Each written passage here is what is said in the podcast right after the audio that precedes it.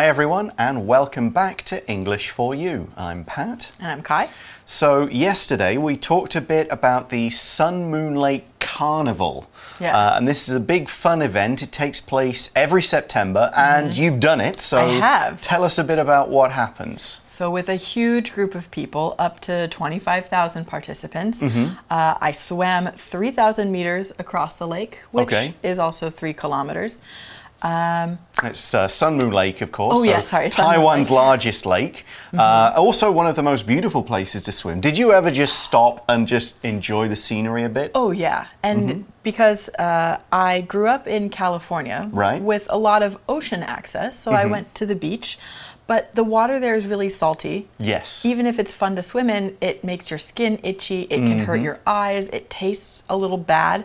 So when I was swimming in Sun Moon Lake, sometimes I would just swim and dip my head under and drink a, Oh, drink a little lake water. I assume. I guess it's clean It's- enough. Well, you can only go in it once a year. Right. I Yeah. suppose. Yeah, they stop So- everybody else, but boats and stuff. I don't. Uh, boats go in a bit, but Yeah. I, it's mostly the indigenous people that are allowed to have the most access to the Excellent. lake because it's important or it's part of their traditional land. Yeah. So yeah, and- we talked about the uh, indigenous or aboriginal, Aboriginal. village of Mm-hmm. Ita Thao. That's like in the, that's the destination, right? That's where you're Yeah. Mm-hmm. heading. Uh, so we're going to bring that uh, up again today. So this this event, anyone who is over ten can take part in it, but they need to be a good swimmer. Yeah.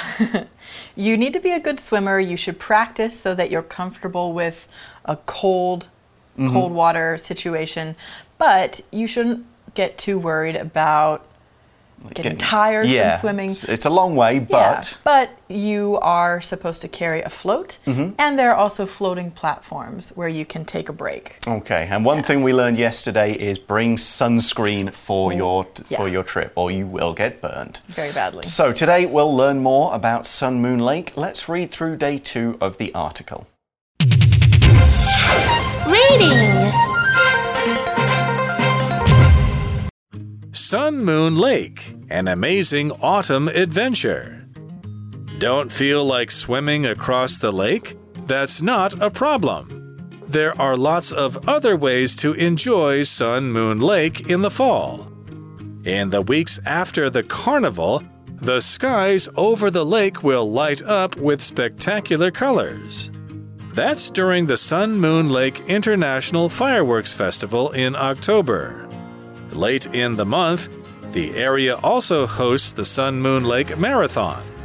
This challenging race takes runners past famous sites like Wenwu Temple and Ci'en Pagoda. After either event, be sure to visit Ita Thao. This lovely village is more than just the finishing line of the Sun Moon Lake Swimming Carnival.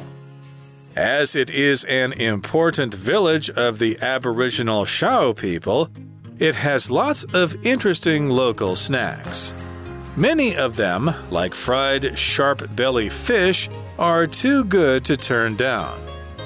Like everything that's going on at Sun Moon Lake this fall, the snacks will keep you coming back for more.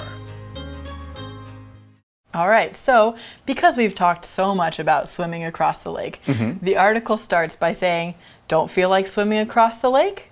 That's not a problem.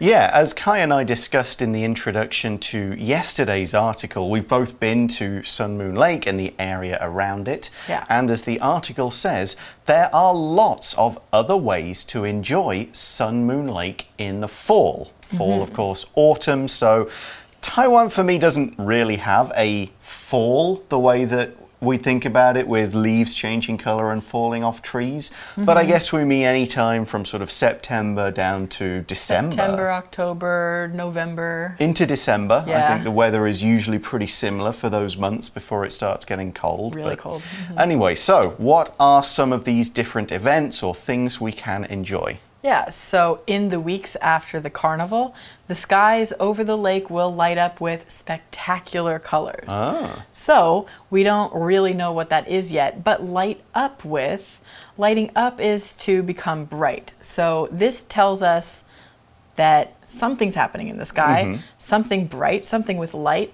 but In this case, it's not just light, it's something colorful. So hmm. spectacular colors. Yeah, so we could say you might light up a room with some maybe candles or lamps. Yeah. Light up a stage with those big spotlights. Mm-hmm. Here we're talking about lighting up the sky with something spectacular. Spectacular is an adjective that describes something that amazes you to look at. It makes you go, oh, wow, and feel impressed. You kind of want to keep watching it, and it's something that's going to stay in your memory a long time because to see, it was just really great, really amazing. So, what is it that's going on here? Well, so the sky lights up. Mm-hmm. And why? That's during the Sun Moon Lake International Fireworks Festival in October. Oh, sounds fun. Yeah. So the fireworks festival are those colorful lights. Mm-hmm. The international part tells us that many different countries are involved. Maybe Okay. uh, people from Japan bring like some fireworks they've been developing or Yep. something like that. So international is an adjective telling you that it's not more. just one country. Right, it's not just Taiwan having a local celebration, this Yeah. is a, a big party. And so the example sentence for international is if you're flying to Egypt, you have to go to the international airport. Ah, makes Yeah, sense because pretty it's to another country, so you need a big airport with the bigger planes that does that kind of stuff. Yeah, exactly. And here, what we're talking about is an international fireworks festival. So, here we're talking about fireworks. Fireworks are explosive devices that are filled with gunpowder and other chemical powders that, when they're heated up and exposed to fire, they explode with a big bang and create colourful fire because of these chemicals. We use fireworks to create light shows in the sky. Back in the old days, they could be used as weapons. You would shoot them at the enemy. They were also good ways of sending messages to people about what was going on. They'd look up and see the lights. These days, we often use fireworks to celebrate big, important events. For example, on November the 5th, people in the UK watch fireworks to celebrate a plan to kill a British king that failed. Look up Guy Fawkes Day if you want to learn more information. Okay, so that's one of our events. Yep, We've got fireworks. this big international firework festival, and that's in October, Mm-hmm. but that's not the only thing that takes place in October. Yeah. Late in the month, the area also hosts the Sun Moon Lake Marathon. Yeah. So, host is um, a verb where if you host something, you're in charge of putting on an event. Right. So, you do all the planning, you invite everyone, you're hosting. Host can also be a noun, which is the person or the group that's in charge of an event. So when you host, you are a host. Mhm, that's Yeah. right.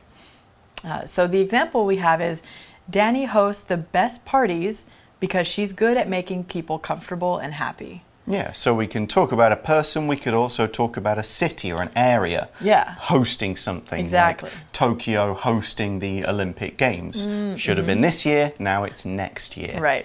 Okay, so what is being hosted here? Well, it is a marathon. A marathon is a long distance running race. It's about 26 miles or 42 kilometers. Uh, the name of it is after a place in Greece, uh, ancient Greece, where an important battle happened. And the distance of 26 miles, 42 kilometers, this is the distance from that battlefield to the city of Athens. A man ran all that way to carry news of a victory to the people. Said basically, we, he ran there and said, We won. Yeah. And then I think he might have just fallen over very tired. I think that's the. I was going to say. I remember hearing this story, and he died. Yeah, he was- maybe, maybe yeah. not, because most people who run marathons today are a so little bit fitter. They yeah, we, fine. we see marathons uh, all over the world these days. It's a popular long distance challenge. People will do them for fun or they will raise money for charity by running. Uh, some people just do one in their life and they kind of like, yep, that's me, I've done a Check. marathon. Some people will make it something they really love to do. Uh, there are interesting ones in Taipei and also in Taroko Gorge, Yeah. which I've often thought that must be a beautiful place to run a marathon. Is that something you would ever do, run a marathon? For a while, I was training to run a marathon Okay. because my friend wanted to, and I thought I would like to run more. Hmm. Don't care about a marathon. We got to the point where we were running half, so Right. what, 21 kilometers? About that. and I hated it. Ah. So I like running, but I don't like running more than 10 kilometers, 12 kilometers. Okay. So Sounds yeah. very reasonable. Um, yeah. same for me. I don't think I want to be running that long. I would be happy to walk around Taroko Gorge, but Mm-hmm. Oh, yeah. uh, running it is not something that appeals to me. No, it's so steep, and so some some marathons are harder than others. Right. Um, this particular one is described in the article as challenging. So Mm. They say this challenging race takes runners past famous sites like Wenwu Temple and Ci'en Pagoda. Mm. I haven't been to either of those. Have you? I can't remember if they were. I went to Sun Moon Lake so many years ago. Mm. I've kind of forgotten what we did and didn't see. Yeah, Uh, but there you go. It's nice to have things to distract you on a run. Yeah, especially- something beautiful to look at. Especially when it's a challenging race. So we've talked about challenging, describing the Sun Moon Lake Marathon. And challenging is an adjective which means quite hard, or actually very hard, but usually in a good way. So a challenge, which is the noun for challenging, is something which is difficult to do, but usually people think about it as worthwhile. So the example is Chinese writing is often challenging for people who are used to writing with an alphabet. All right, so we've talked about a fireworks festival Yep. and a marathon. Uh, and then the article says after either event, be sure to visit Ita Thao, which is this Aboriginal village. Right. So this lovely village is more than just the finishing line of the Sun Moon Lake Swimming Carnival. Of course, it's the Yeah. place where you would get out of the water. Yeah. But we've got this phrase more than just. So it means it's not only the place you get out of the water, it's also something, Something which we'll talk about in a moment. But it's uh, a really useful thing to to talk about the many different aspects of a particular of a place or a thing. A place, a person. Yeah, like I can say, you know, Pat is not just a teacher. He is, or sorry, he is more than just a teacher. Yes. He's also a father, or Right. Also a comedian or Yeah, something. writer, actor, Oh, yes. all sorts of crazy stuff. Um, yeah. and usually the, the second one, if we say it's not only A but also B, the B is often a bit more significant or interesting, right? Yeah, yeah, because you're saying it's more than. Yeah, it could also be something surprising we might not expect. So let's learn a bit more about Ita Thao. We say, as it is an important village of the Aboriginal Thao people, it has lots of interesting local snacks. Okay, now here we started this sentence with as. Uh, it, in this piece of grammar, as is being used to mean the same thing as because or since. Okay, so because it's this, this is the result. As it's this, this is the result. It's a way to connect up a couple of ideas, giving the reason first and the result later. For example, as I have a big test tomorrow, I need to study hard tonight. So First, we have the reason, then we have the consequence or the action. And of course, we could say, because or since I have a big test tomorrow, I need to study hard tonight. So, we're saying because this is an important cultural village, a lot of Aboriginal people live here, you will definitely find some good local snacks there. Right. So local is an adjective. It describes something that's nearby, or in this case, from nearby. So these local snacks might be something you can't find other places in mm-hmm. Taiwan, or maybe they are made from a specific fish or plant or animal, which is only from that local area. Sure. So the example says the bar on my street hosts a local music night every week to introduce bands from Taipei. Okay, so it's not big international bands, Right. it's local bands, mm-hmm. people from the area. Only from right around there. Okay, so we're going to give some, or at least one example of these local snacks. We see many of them, many of the snacks, like fried sharp belly fish, are too good to turn down. That does sound good. Yeah, so this is some kind of fish, and we say it is fried. If food is fried, it is cooked in oil, either very lightly fried with a bit of oil just to make it a little bit. I guess Crunchy. crunchy or crisp, and also add a bit of flavor from the oil and change the flavor of some of the like fish by itself. Yeah. Uh, you could also deep fry something, which is when you put it in a lot of oil for a longer time to make it super crunchy. Yeah, And- often with some extra flour, extra bread, so that it's something- really crunchy. Exactly. For example, we could say fried chicken is a popular food in many parts of the world. Oh, And we say about this fish that it is too good to turn down. So for too good to turn down, we've got this grammar pattern to adjective to verb. So if something is too adjective, then there's too much of that and it stops something else from happening. So that's the verb part. For example, we could say it's too hot to go out, which is very common in the summer, or I'm too tired to work, I'm too tired to focus. Or we can also talk about more um, more abstract verbs, things that you're not doing physically.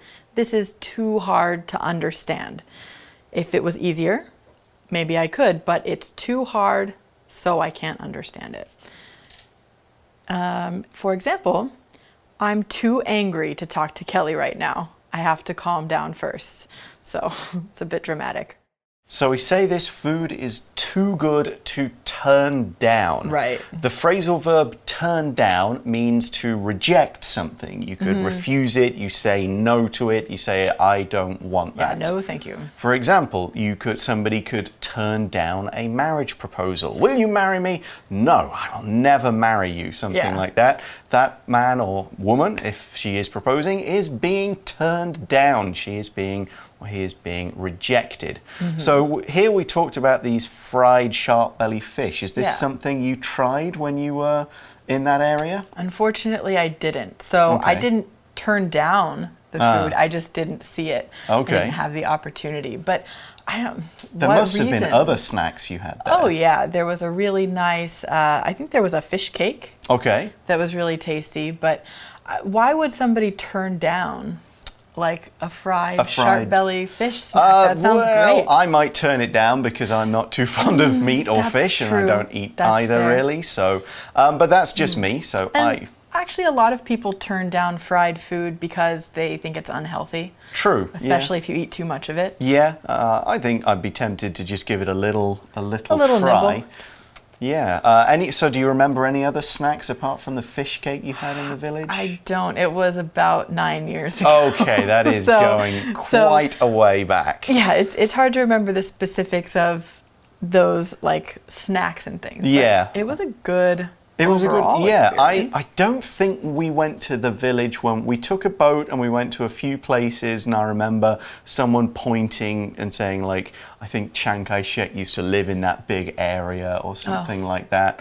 Uh, and we did some other stuff around Sun Moon Lake, but I don't remember going to this particular village. So we may have missed it Yeah. uh, as part of what we were doing that day. I again, it was probably nine, eight, nine years Yeah. as for me as well. So it's going back a bit far. It's definitely worth going back to. Absolutely. That's how I feel. And the article says, Mm-hmm. like everything that's going on at Sun Moon Lake this fall, the snacks will keep you coming back for more.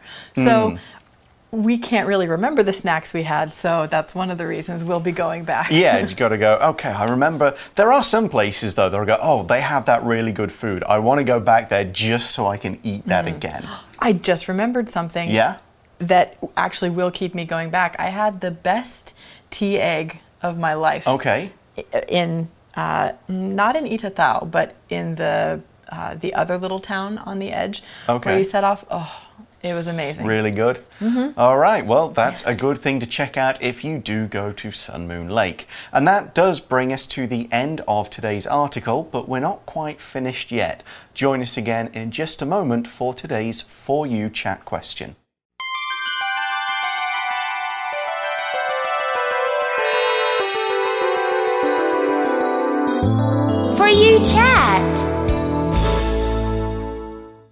Right, so we're back for For You Chat, Mm-hmm. and we've talked about all the stuff we can do around Sun Moon Lake, but I think this is a great question. What other areas of Taiwan are great to visit in the fall? And Hmm. what do you like most about them? Well, in the fall is a pretty good point. Um, since I've been living here, I've always found that the best time to travel around is in the months kind of towards the end of September to sometime in December. It seems that the weather in Taiwan is really at its best. Yeah. At that point, it doesn't rain much. It's not super hot and humid, Yeah. um, and it's you can still see plenty of good nature, and you can be outside for a while. Um, Yeah. Pretty much anywhere along the east coast. Mm-hmm. Is great to visit in the fall. Uh, I will go back to Taroko Gorge again and again and again. You know, Yeah. it'll just be one of those places where anytime I've got the opportunity to visit it, because there's always like a new trail or a new little area Mm-hmm. or somewhere else you can check out. And even if not, the way it changes in the different seasons. I mean, if you're always going in fall, sure, but you know, you can see it at different times. Right. And even the same trail will have a different experience, like going along the river, my right? favorite trail. Yeah, that's a good one. It's great, yeah. Yeah, uh, other areas I like along that coast. Uh, it's always fun passing the little point where you go from like across the Tropic of Cancer. Oh, yeah. It's just a little piece of interest. And there's, um, what's the name of that place? Down just outside of Tainan. It is called, it begins with a D, and I've forgotten it now. Oh, I can't think of it. Uh, it's a small village, but a lot of people stay there, and uh, there's a hiking trail up a mountain nearby, a place where water runs uphill. I'm. So- kicking myself because I can't remember the name of it. But Is it just a like a like a casual Yeah. like village vacation? kind yeah, of kind of. Yeah, a Oh. lot of little tourist places, uh, that uh, some nice restaurants, and it's a good place to stay if you're going down to that area and Right. you maybe don't want to go into Tainan. Yeah. Uh, and I'm really annoyed because the name of it has just gone pop out of my mind. Um, but it's got a forest and it's got some other cool stuff, and I think you can get to the beach. So Oh wow, you can really Um, do everything. yeah, yeah, it's a cool place. I just wish I could remember the name. what about you? Any areas that you like to go in fall? Um, I think I think somewhere like Jiufen would be really, really amazing in the fall because you can you can get those great views over the ocean Mm-hmm. and enjoy that sort of cool weather, which Jiufen is usually more comfortable because it faces the sea. It has a little bit of height, so it's a little bit cooler, but especially in the fall when the air is getting a little bit cold Mm-hmm. and the streets are so narrow, you can go through them and feel like you know, feel like you're in a movie or a Yeah. novel or something. Yeah, sounds really good So, fun. I think Jiufen is my favorite for the fall. What about you guys? Where would you like to visit in the fall? Where do you like to go at that time of year? Have a chat, talk with each other, and we're out of time for today. So thanks for watching, everybody. For English for You, I'm Pat. And I'm Kai. We'll talk to you again soon. Bye bye. Bye, guys. Sun Moon Lake, an amazing autumn adventure. Don't feel like swimming across the lake? That's not a problem. There are lots of other ways to enjoy Sun Moon Lake in the fall. In the weeks after the carnival, the skies over the lake will light up with spectacular colors. That's during the Sun Moon Lake International Fireworks Festival in October. Late in the month, the area also hosts the Sun Moon Lake Marathon. This challenging race takes runners past famous sites like Wenwu Temple and Ci'en Pagoda. After either event, be sure to visit Ita Thao. This lovely village is more than just the finishing line of the Sun Moon Lake Swimming Carnival. As it is an important village of the Aboriginal Shao people, it has lots of interesting local snacks. Many of them, like fried sharp belly fish, are too good to turn down. Like everything that's going on at Sun Moon Lake this fall, the snacks will keep you coming back for more. Vocabulary Review